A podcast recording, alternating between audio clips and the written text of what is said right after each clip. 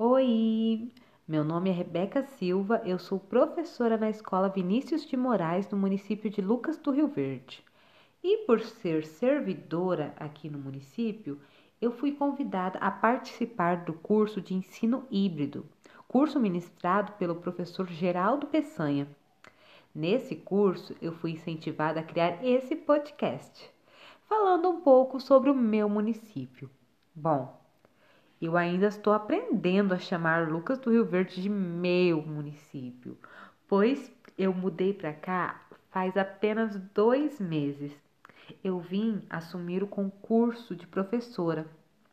Bom, mas antes de fazer esse concurso e passar consequentemente, eu fiz muitas pesquisas sobre o município e sempre me encantei. Lucas do Rio Verde, em vários anos, teve ótimas colocações em pesquisas sobre qualidade de vida, algumas feitas pela ONU, outras pelo Instituto Firjan, ficando sempre entre as 10 melhores cidades do Brasil para se morar. Ficou em 2018 em primeiro lugar no Mato Grosso. Um outro ponto positivo que chamou muito a minha atenção é a questão da educação. O município investe muito nessa área, tanto na infraestrutura das suas escolas quanto na qualificação dos professores.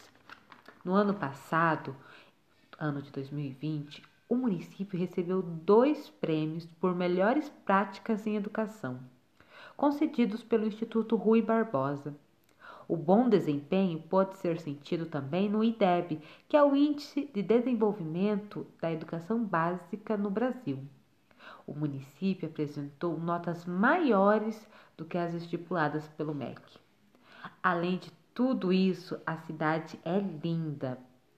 Bem no meio da cidade tem um parque chamado Parque dos Buritis, um lugar encantadoramente lindo, ótimo para passar bons momentos com a família.